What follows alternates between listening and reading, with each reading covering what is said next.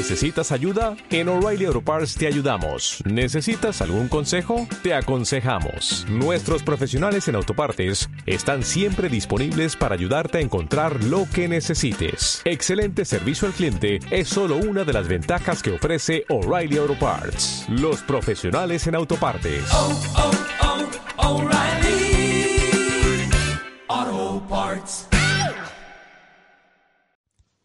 Ventolino y la brújula espiral. Capítulo 9.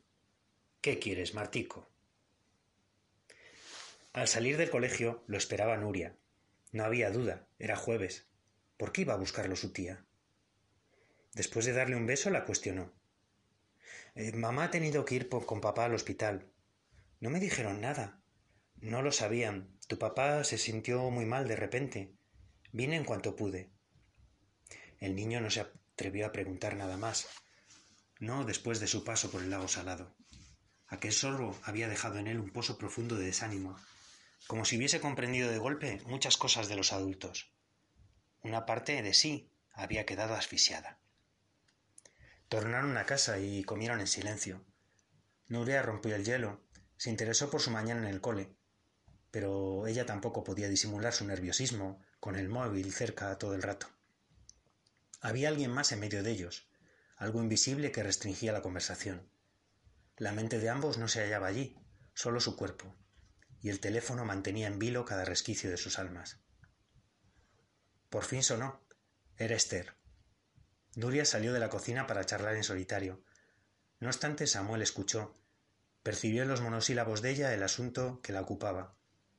Su papá tenía que estar mal, muy mal, y él no había podido ayudarlo.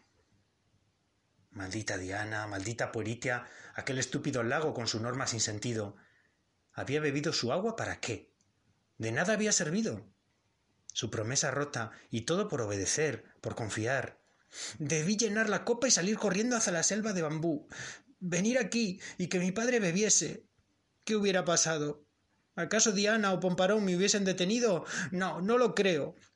En cambio les hice caso como un tonto y dejé que me embarcasen en su tonta misión y luego que me impidieran terminarla. No tiene sentido. Los odio. Odio todo lo relacionado con Pueritia. En ese instante entró de nuevo su tía. Samuel, era mamá. Dice que juegues tranquilo, que hagas tus tareas. Después iremos al hospital a ver a papá. El muchacho no respondió. Recogió su plato y lo posó en la fregadera. Nuria contempló con pena e impotencia cómo se alejaba. Entró en su habitación y cerró la puerta con delicadeza. Se echó en la cama. Maldita Diana, malditos Ventolino y Pomparón, odio puerita y todo lo que de allí provenga. Y sumergió su rostro en la almohada. Entonces sus ojos admitieron el llanto y las lágrimas le ocultaron la presencia de un intruso muy especial y solo se dio cuenta de su figura cuando unos pies diminutos acariciaron su espalda. Se asustó. ¡Eh! exclamó mientras se daba la vuelta. El huésped fue arrojado encima de la colcha. Cuidado, que me tiras. ¿No ves que yo no puedo volar? Martico, reaccionó con sorpresa, aunque enseguida recordó quién era y de dónde venía. No quiero la visita de nadie de Pueritia, y menos de ti. Lo sé, contestó el duende. No creas que no te he oído. Estabas. Bueno, pues si estabas, ya me has escuchado. Claro que lo he hecho. Y créeme, te comprendo. Y hasta diría que mejor que nadie.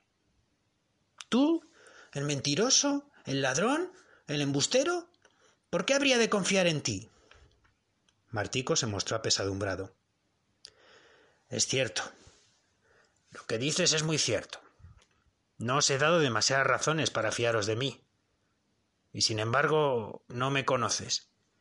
Ignoras mi verdadera historia. ¿Tu historia? ¿Es que hay alguna que no me hayan contado? Además, ya te lo he advertido, no creo en ninguna historia de pueritia. Ya no. Lo mismo me ocurría a mí. Pero has de saber que toda historia de descrédito como la tuya, o como la mía, proceden de un gran amor. ¿O vas a negar que no quieres a tu padre? Samuel volvió a entristecerse. No sirvió de nada encontrar el lago. No pude cumplir mi promesa. ¿Te refieres a la que hiciste a Baikú? El pequeño asintió levemente. ¿Te cuento un secreto? Realicé una pausa de suspense. Baikú no existe. Era yo. ¿Cómo? dijo el muchacho asombrado. Luego lo pensó nuevamente y concluyó. ¿Lo ves? Otra mentira. ¿Cuál de ellas? ¿Lo que te cuento o que así fue? Que yo era el tigre disfrazado. Lo segundo. Ah, claro, por eso desapareciste, ¿no? Nos, nos gastaste otra de tus bromas pesadas. Vaya, eso significa que me crees. Pero no, esta vez te equivocas. Desempeñar aquel papel fue, no fue idea mía, sino del mago. Fue Pomparón quien me indicó lo que debía hacer. Por eso me envió con vosotros a ese viaje. Reflexionó. Y luego he sabido por qué.